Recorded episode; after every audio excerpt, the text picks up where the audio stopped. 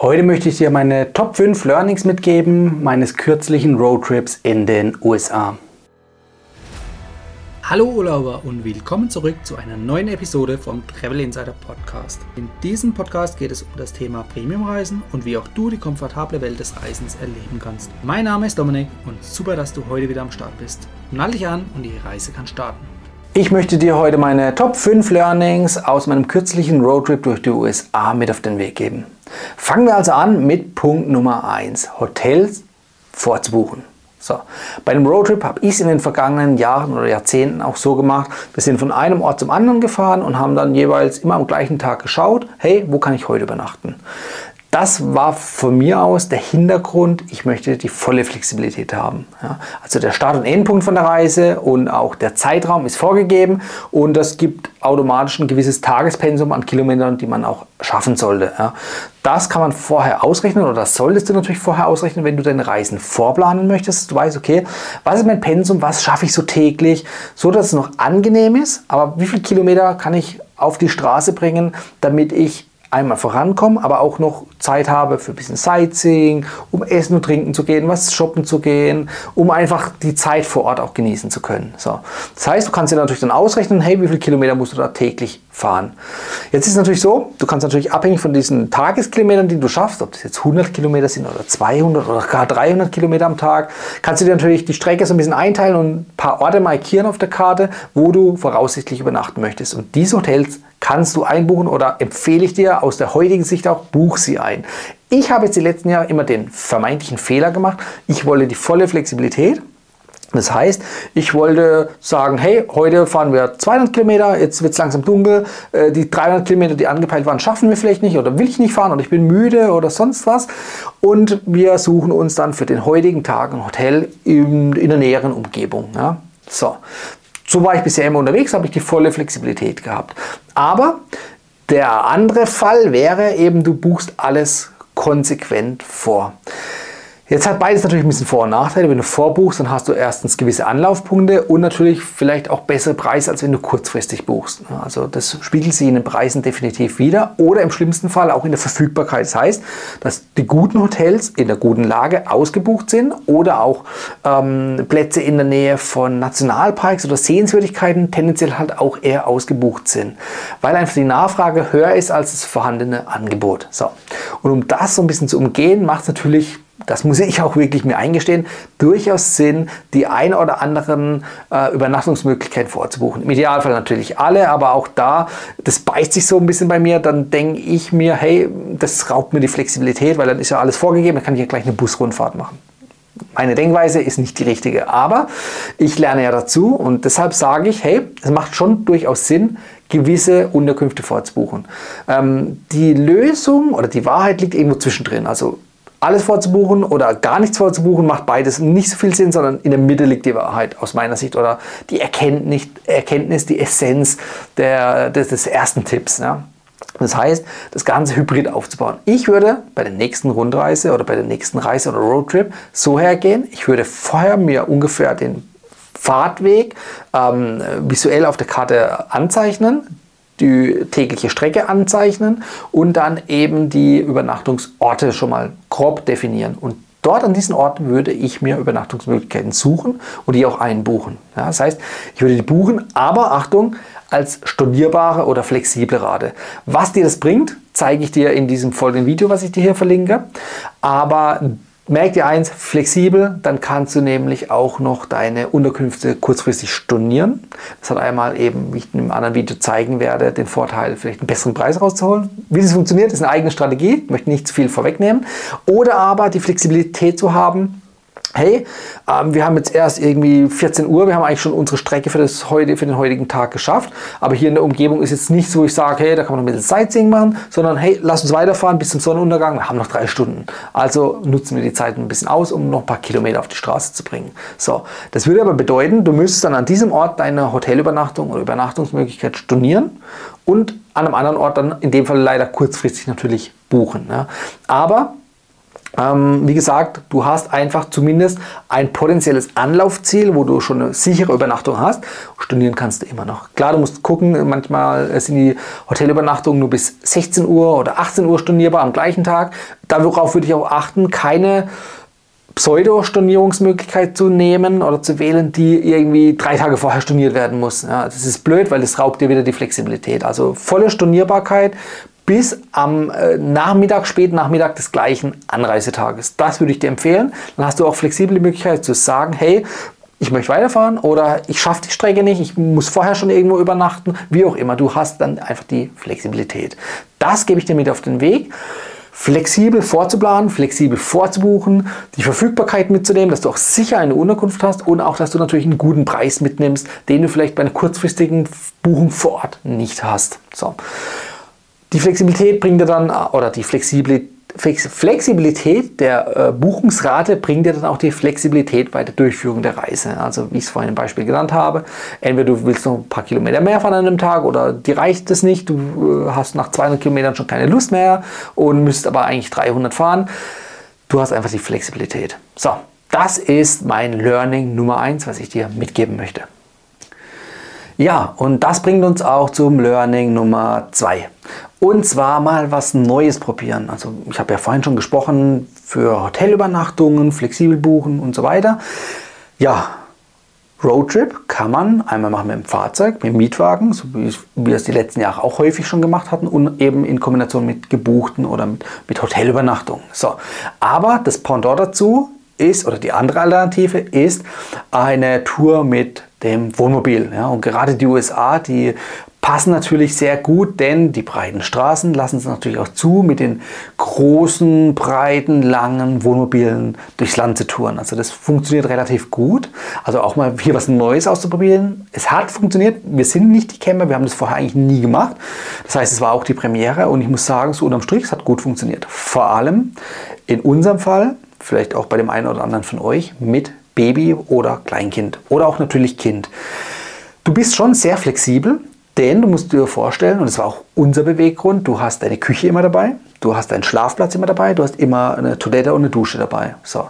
Das heißt, gerade mit Kind bist du eigentlich immer universell. Du musst nicht irgendwie jetzt ähm, tagsüber dann auschecken nach der vorherigen Nacht und dann Koffer packen und wieder ins Auto rein und weiterfahren und Koffer wieder rausholen, ins Hotel auspacken und so weiter, sondern du hast alles mehr oder weniger ausgepackt im Wohnmobil. Ja, du hast dann ganz normale Schränke und so weiter, kannst alles da einräumen. Also du kannst dich im Prinzip, so ist es auch gedacht, wie zu Hause fühlen. Und das ist schon ein großer Vorteil, denn du hast, oder das Kind vor allem hat die gleichmäßige Umgebung. Nicht jeden Tag ein Tapetenwechsel, sondern wirklich das Gleiche. Das Einzige, was sich ändert, wenn du die Tür aufmachst, bist du halt woanders da. Ja, in einem anderen Bundesstaat beispielsweise beispielsweise. So, ähm, das ist ein guter Punkt, also von der Gewohnheit und Übernachtung her.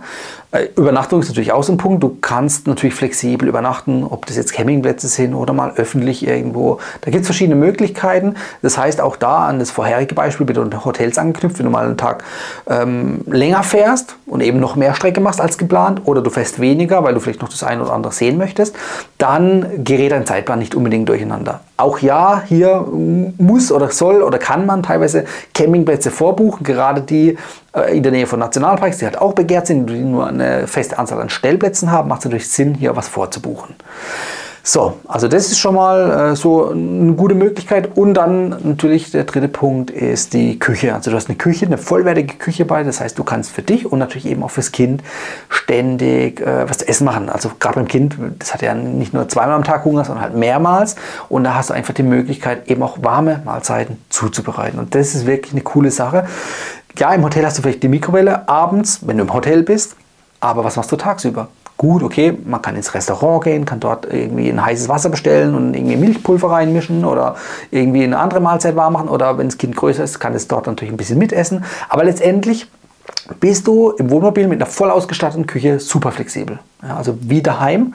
Du hast einfach die Möglichkeit, dann, wenn das Kind hungert, die Mahlzeit zuzubereiten. Und das ist für mich eine sehr angenehme Erfahrung gewesen und ich muss auch sagen, ich habe da schon wieder Bock drauf. Das Thema ähm, Camping, wie das alles gelaufen ist und so weiter, da habe ich hier oben ein YouTube-Video dazu gemacht, das verlinke ich euch.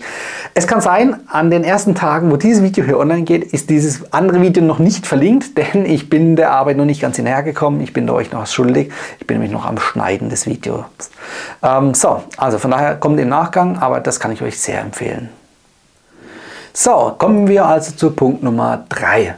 Und zwar, das ist das Internet, das mobile Internet. Du bist in einem fremden Land, ja, Roaming äh, geht natürlich, ist aber teuer, wenn du einen Handyvertrag aus Deutschland mitbringst in die USA, weil EU-Roaming, wie wir es innerhalb der EU kennen, dass du halt mittlerweile kostenlos im Ausland surfen kannst mit deinem bestehenden ähm, Handyvertrag, geht in den USA so nicht. Das heißt, da musst du definitiv Geld dafür zu bezahlen oder viel Geld auf den Tisch legen, um über deinen vorhandenen Tarif oder Vertrag im Ausland zu telefonieren oder auch zu surfen.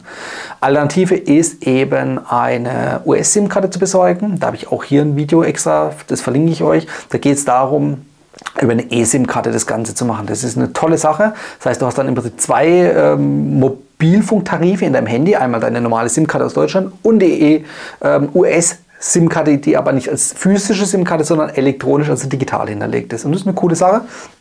Brauchst du eben auf deine bisherige Nummer nicht verzichten, sondern bist weiterhin erreichbar. Und der Vorteil ist, du hast überall in den USA Internet. Also überall, wo es eine äh, Verbindung gibt, also eine äh, Funkverbindung und Funkmasten, da hast du natürlich auch dann Internet. Okay, manchmal gibt es vielleicht die eine oder andere Ausnahme, wenn du zum Beispiel bei AT&T bist und du hast äh, T-Online oder T-Mobile Funkmast oder umgekehrt, dann hast du vielleicht nicht die beste Verbindung, aber grundsätzlich bist du da schon landesweit gut abgedeckt. Wie gesagt, auch Ausnahmen, Nationalparks ist vielleicht dann auch nicht mehr die allerbeste Netzabdeckung, aber grundsätzlich hast du da eine Möglichkeit. Was bringt dir das mobile Internet? Das bringt dir vor allem, wenn du einen Roadtrip machst, die Navigation. Ob das jetzt über Google ist oder über Apple Karten oder über andere Apps. Du hast einfach dein Navigationssystem online mit dabei. Und online bedeutet, du hast dann auch zum Beispiel aktuelle Staunachrichten, die dann in die Karte oder als Umleitungsstrecke mit eingegeben werden, weil du einfach in Echtzeit navigieren kannst. Ja. Viele Autos haben immer noch kein Navigationssystem, also von daher du brauchst sowieso eins. Ähm, Meistens musst du dir kostenpflichtig dazu buchen oder wenn du natürlich sowieso Premium-Fahrzeuge als Mietwagen buchst, da ist dann meistens äh, inklusive. Aber wenn du dein Smartphone nimmst du hast eine Innenverbindung und du kannst eben dann die Navigation über Smartphone laufen lassen, da bist du einfach unabhängig. Du brauchst dir vorher keine Gedanken machen, oh je, hat jetzt mein Auto irgendwie Navigation oder nicht? Oder muss ich einen teuren Aufpreis bezahlen? Alles egal, du hast dein eigenes Navi einfach dabei. Habe ich früher auch schon immer so gemacht, allerdings nicht online, sondern über Apps. Ähm, äh, ich glaube, Navigon war das damals, die gibt es gar nicht mehr, habe ich auch kürzlich erfahren. Und das war dann für mich der Punkt, wo ich gesagt habe, okay, ich habe da zwar einmal bezahlt und habe es dann jahrelang genutzt, aber irgendwann ist schon halt der Zeitpunkt gekommen, das Ganze jetzt dann halt über, über die Mobilfunkverbindung laufen zu lassen, also über das mobile Datenvolumen. Hat gut geklappt, ist eine gute Sache, kann ich empfehlen. Ein weiterer Vorteil ist, wenn du mobil mit deiner eigenen eSIM-Karte unterwegs unterwegs bist, dass du nicht auf schlechte Hotel-WLAN oder auf schlechte WLAN auf Campingplätzen oder anderen öffentlichen Orten angewiesen bist. Also gerade da, wo viel Personen auf engem Raum geballt sind, Hotel, Campingplätze, Sehenswürdigkeiten, Nationalparks, was auch immer, also Spots in Nationalparks, im Wald wirst du wahrscheinlich äh, nicht so viele Leute antreffen, aber an bestimmten Stellen, an Hotspots, da kann es natürlich sein, dass die Mobilfunkmasten oder auch die, sorry, nicht Mobilfunkmasten, die WLAN-Antennen natürlich äh, oder die Router überlastet sind und eben dann die Bandbreite auf viele Personen aufgeteilt werden muss, sodass für jeden nur ein kleines Stückchen vom Kuchen übrig bleibt und damit zu surfen macht nicht wirklich Spaß. Also vor allem dann, wenn du zum Beispiel darauf angewiesen bist, irgendwie dir das nächste Hotel zu buchen oder irgendwas anderes online zu buchen für den nächsten Tag oder für den gleichen Tag. Und dann muss es schnell gehen und willst jetzt nicht irgendwie fünf Minuten warten, bis sich deine Seite geladen hat. Dann empfehle ich das auch, einfach übers mobile Datenvolumen zu gehen. Du musst natürlich lediglich hier noch eine passende SIM-Karte auswählen, die jetzt vielleicht nicht nur 1 GB Datenvolumen hat, sondern halt eher Richtung 10, 20, 30 GB Datenvolumen. Man kann es auch nachkaufen, aber ich empfehle da grundsätzlich schon mehr. Ähm, dann bist du definitiv völlig flexibel. Ja, kommen wir zum Learning Nummer 4. Das war, dass ich kurzfristig einen Inlandsflug gebucht hatte in den USA von der Westküste zur Ostküste. Warum habe ich es kurzfristig gemacht und äh, nicht im Voraus? Ja, eigentlich war es ein bisschen blöd von mir gemacht oder gedacht, aber das hatte schon seinen Grund, da wir eben, wie ich es vorhin schon angesprochen hatte, auf dem Roadtrip gewisse Flexibilität hatten. Ja, der Start- und Endpunkt war theoretisch vorgegeben, auch zeitlich, terminlich vorgegeben, aber ich muss dazu sagen, aber das äh, verlinke ich, oder habe ich euch ja im separaten Video dann verlinkt, wir hatten den Roadtrip erst in den USA gebucht. Also wir hatten den nicht voraus schon in Deutschland gebucht gehabt. Wir hatten es zwar im Kopf, aber es gab dann noch so ein paar ähm, ja, flexible äh, Termine, die anderweitig noch zu äh, vergeben waren. Ähm, also kurzum, wir haben, als wir in den USA waren, innerhalb den ersten Tagen war das schon, aber erst in den USA uns für die Route entschieden. Das hat auch preisliche Gründe gehabt, weil wir einen, einen speziellen Deal gemacht haben. Aber wie gesagt, alles im separaten Video. Und damit haben wir natürlich erst kurzfristig unsere Eckpunkte festgelegt bekommen. Also Start, erstens wo, an welchem Ort und an welchem Zeitpunkt und beim Ende genauso Ziel an welchem Ort und zu welchem Zeitpunkt. Das hat sich erst halt innerhalb schon der USA-Reise ergeben. So, damit war es mir im Vorhinaus oder Vorhinein nicht möglich, den Flug, den Inlandsflug schon zu buchen. Und ich hatte natürlich noch überlegt, ja, machst du es mit Meilen, aber du weißt ja hier, äh, wenn du Meilen einsetzt bei United, ist die Verfügbarkeit nicht ganz so prickelnd. Also Business kannst du da komplett schon mal vergessen eigentlich, da ist die Verfügbarkeit tendenziell immer gegen Null, schon Jahre zuvor auch. Und im aktuellen Jahr ist die Nachfrage so hoch, dass du hast nicht mal Economy-Plätze bekommen. Ja. So. Also sprich, kurzum, ich musste die kaufen und zwar kurzfristig. Ich glaube, ich habe sie zwei Tage vorher gekauft gehabt, die Flüge. Ja. Auch da hat mir dann mein mobiles Datenvolumen wieder geholfen von der SIM-Karte, von der US-SIM-Karte, weil ich dann einfach während der Fahrt, ja, ähm, also die Frau ist gefahren, wir haben einen Wechsel gemacht und dann konnte ich dann schnell die Flüge einbuchen und dann hat es gut gepasst. So, wo ist jetzt der Deal oder das Learning hier?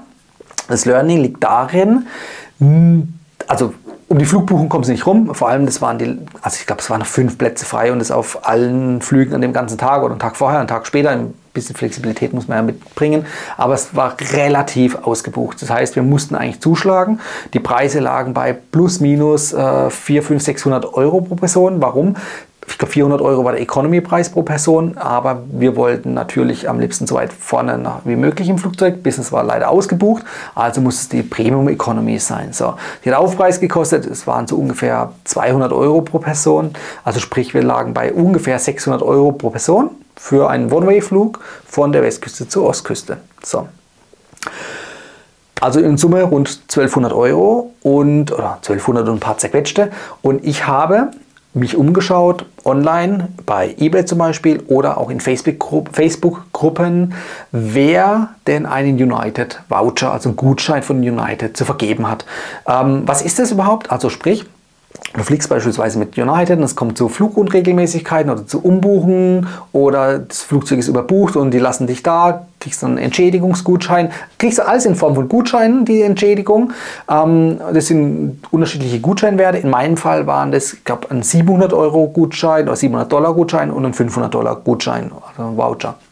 Die zwei hat eine Person bekommen halt in den letzten zwölf Monaten und ähm, die haben auch ein gewisses Verfallsdatum, waren aber für meinen Zeitraum noch aktuell gültig und ich habe das dann verhandelt für statt 1200 Euro, ich glaube 700 Euro, also knapp 40 Prozent günstiger und ist dann schon eine coole Ersparnis, weil ich dann eben Flüge buchen konnte mit diesen Gutscheinen, ja, das sind Gutscheincodes, die gibst du bei der Buchung beim Buchungsprozess ein, da habe ich vielleicht noch 50 Euro oder 50 Dollar draufzahlen müssen und gut war und damit habe ich eben Flüge im Wert von 1200 Euro oder 1200 Dollar gebucht, aber habe letztendlich unterm Strich nur 700 Dollar bezahlt.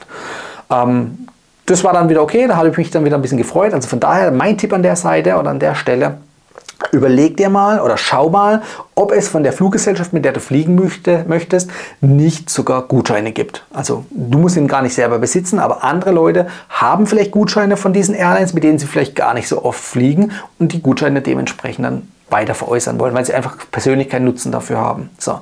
Und da ist genau deine Möglichkeit, an der Stelle anzugreifen. Die Personen haben keinen Nutzen, das heißt, wenn sie das nicht nutzen, würde er verfallen, der Gutschein, und die müssten es einfach wegschmeißen und haben gar nichts.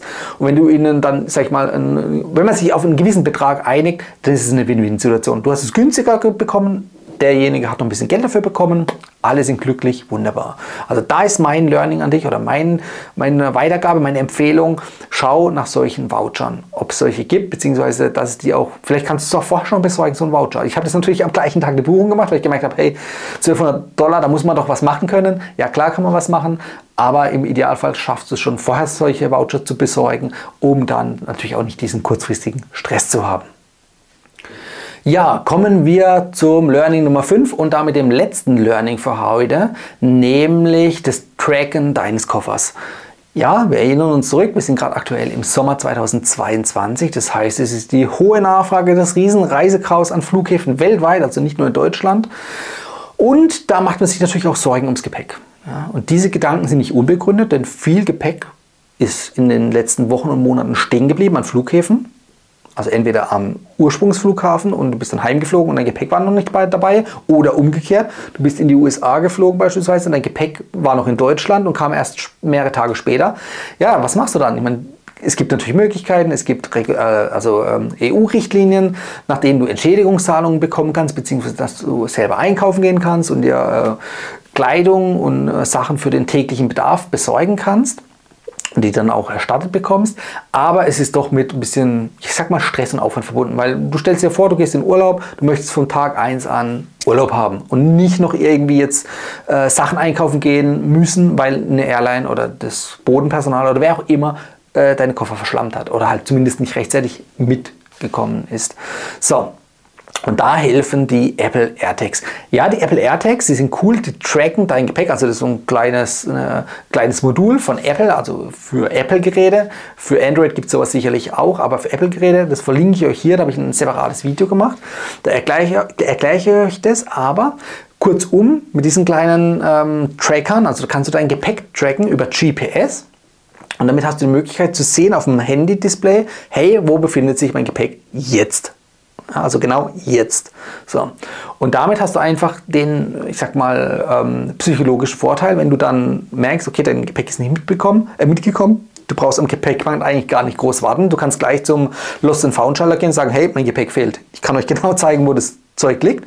Ähm, da hast du einfach den Vorteil, weil das Personal am Lost and Found Schalter, das weiß zu dem Zeitpunkt, wo du am Schalter stehst, weniger als du. Die können recherchieren oder ähm, das in die Recherche weitergeben, aber es kostet erstmal Aufwand und Zeit und bevor die überhaupt an den Computer gehen, kannst du schon darstellen und zeigen, wo sich das Ganze befindet, also wo dein Gepäck ist und kannst vielleicht die auf die richtige Spur schon bringen, ne? dass die richtigen Handlungen angewiesen oder angeleiert werden, damit dein Gepäck vielleicht doch schneller zurückkommt als erwartet. Oder umgekehrt, dein Gepäck ist irgendwo angekommen, steht im Eck mit 10.000 anderen Koffern. Äh, mit dem Tracker kannst du es, sag ich mal, viel schneller finden. Ja, also auch das ist eine Möglichkeit. Es wird nicht verhindern, dass dein Gepäck verloren gehen kann, aber du hast zumindest das Positiv oder das gute Gefühl im Kopf, hey, ich weiß immer, wo mein Koffer ist. Äh, ein äh, kleiner Bonustipp an der Stelle. Äh, ja, versuche die wichtigen Sachen in dem Koffer vielleicht ähm, zu duplizieren, also ja, ich sag mal, aufzuteilen, ähm, dass du äh, nicht nur, keine Ahnung, eine Unterhose mitnimmst, sondern zwei und die halt in separate Kofferstücke aufteilst, zum Beispiel eins ins Handgepäck und eins in den Koffer. Das ist ein blödes Beispiel, aber du weißt, denke ich, was ich meine, dass wenn der Koffer verloren gehen sollte, dass du so eine Art Ersatz- oder Alternativvorrat ähm, in einem anderen Gepäckstück, im Idealfall im Handgepäck dann hast. Zumindest um den ersten Tag mal zu überstehen. Ja. Das können auch andere Utensilien wie Waschutensilien, also Zahnbürste, Zahncreme und sowas sein, natürlich in kleinen Mengen, dass es ins Flugzeug mitnehmen darfst. Also sprich unter der 100 Milliliter Grenze. Aber das wäre so eine Möglichkeit, wo ich sagen würde, hey, da würde ich mir so eine kleine Alternative schaffen, dass du nicht ganz aufgeschmissen bist. Weil wie gesagt, wenn du ankommst, vielleicht hast du einen Chat, also je nachdem in welche Richtung, hast du einen Chatlag, du bist müde, möchtest schlafen, dann möchtest du dich nicht noch mit solchen Sachen quälen, dann möchtest du wirklich dann erstmal deine Ruhe haben. So, also von daher, mein Tipp an der Stelle, AirTags nutzen und eben das Gepäck so ein bisschen ähm, redundant aufzubauen, also sprich ähm, wichtige Sachen auch ins Handgepäck doppelt mitzunehmen. So. Ich hoffe, dir haben meine fünf Learnings heute geholfen. Wenn ja, schreib es unten in die Kommentare. Wenn nein und du hast noch bessere Learnings, schreib es unten in die Kommentare. Lass uns alle daran teilhaben. Und ich freue mich, wenn du natürlich den Daumen nach oben lässt, weil dir das Video gefallen hat. Du abonnierst am besten noch den Kanal und aktivierst die Glocke, dass du keins meiner Videos mehr verpasst. Dafür wäre ich dir sehr dankbar und ich verspreche dir, wir sehen uns nächste Woche wieder. Das war die heutige Folge beim Travel Insider Podcast. Vielen Dank, dass du heute wieder zugehört hast. Gib mir doch mal Rückmeldung, wie du die heutige Folge fandest. Hat dir diese Folge gefallen, dann abonniere den Podcast und erfahre mehr zum Thema bezahlbare Premiumreisen. Und hinterlasse mir eine 5-Sterne-Bewertung bei iTunes. Ich wünsche dir eine schöne Zeit auf deiner nächsten Reise. Und immer daran denken, auf dem Blog www.travel-insider.de vorbeizuschauen, damit du auch die neuesten Reisedeals erfährst. Bis zum nächsten Mal, wenn es wieder heißt Boarding Completed. Ciao, dein Dominik.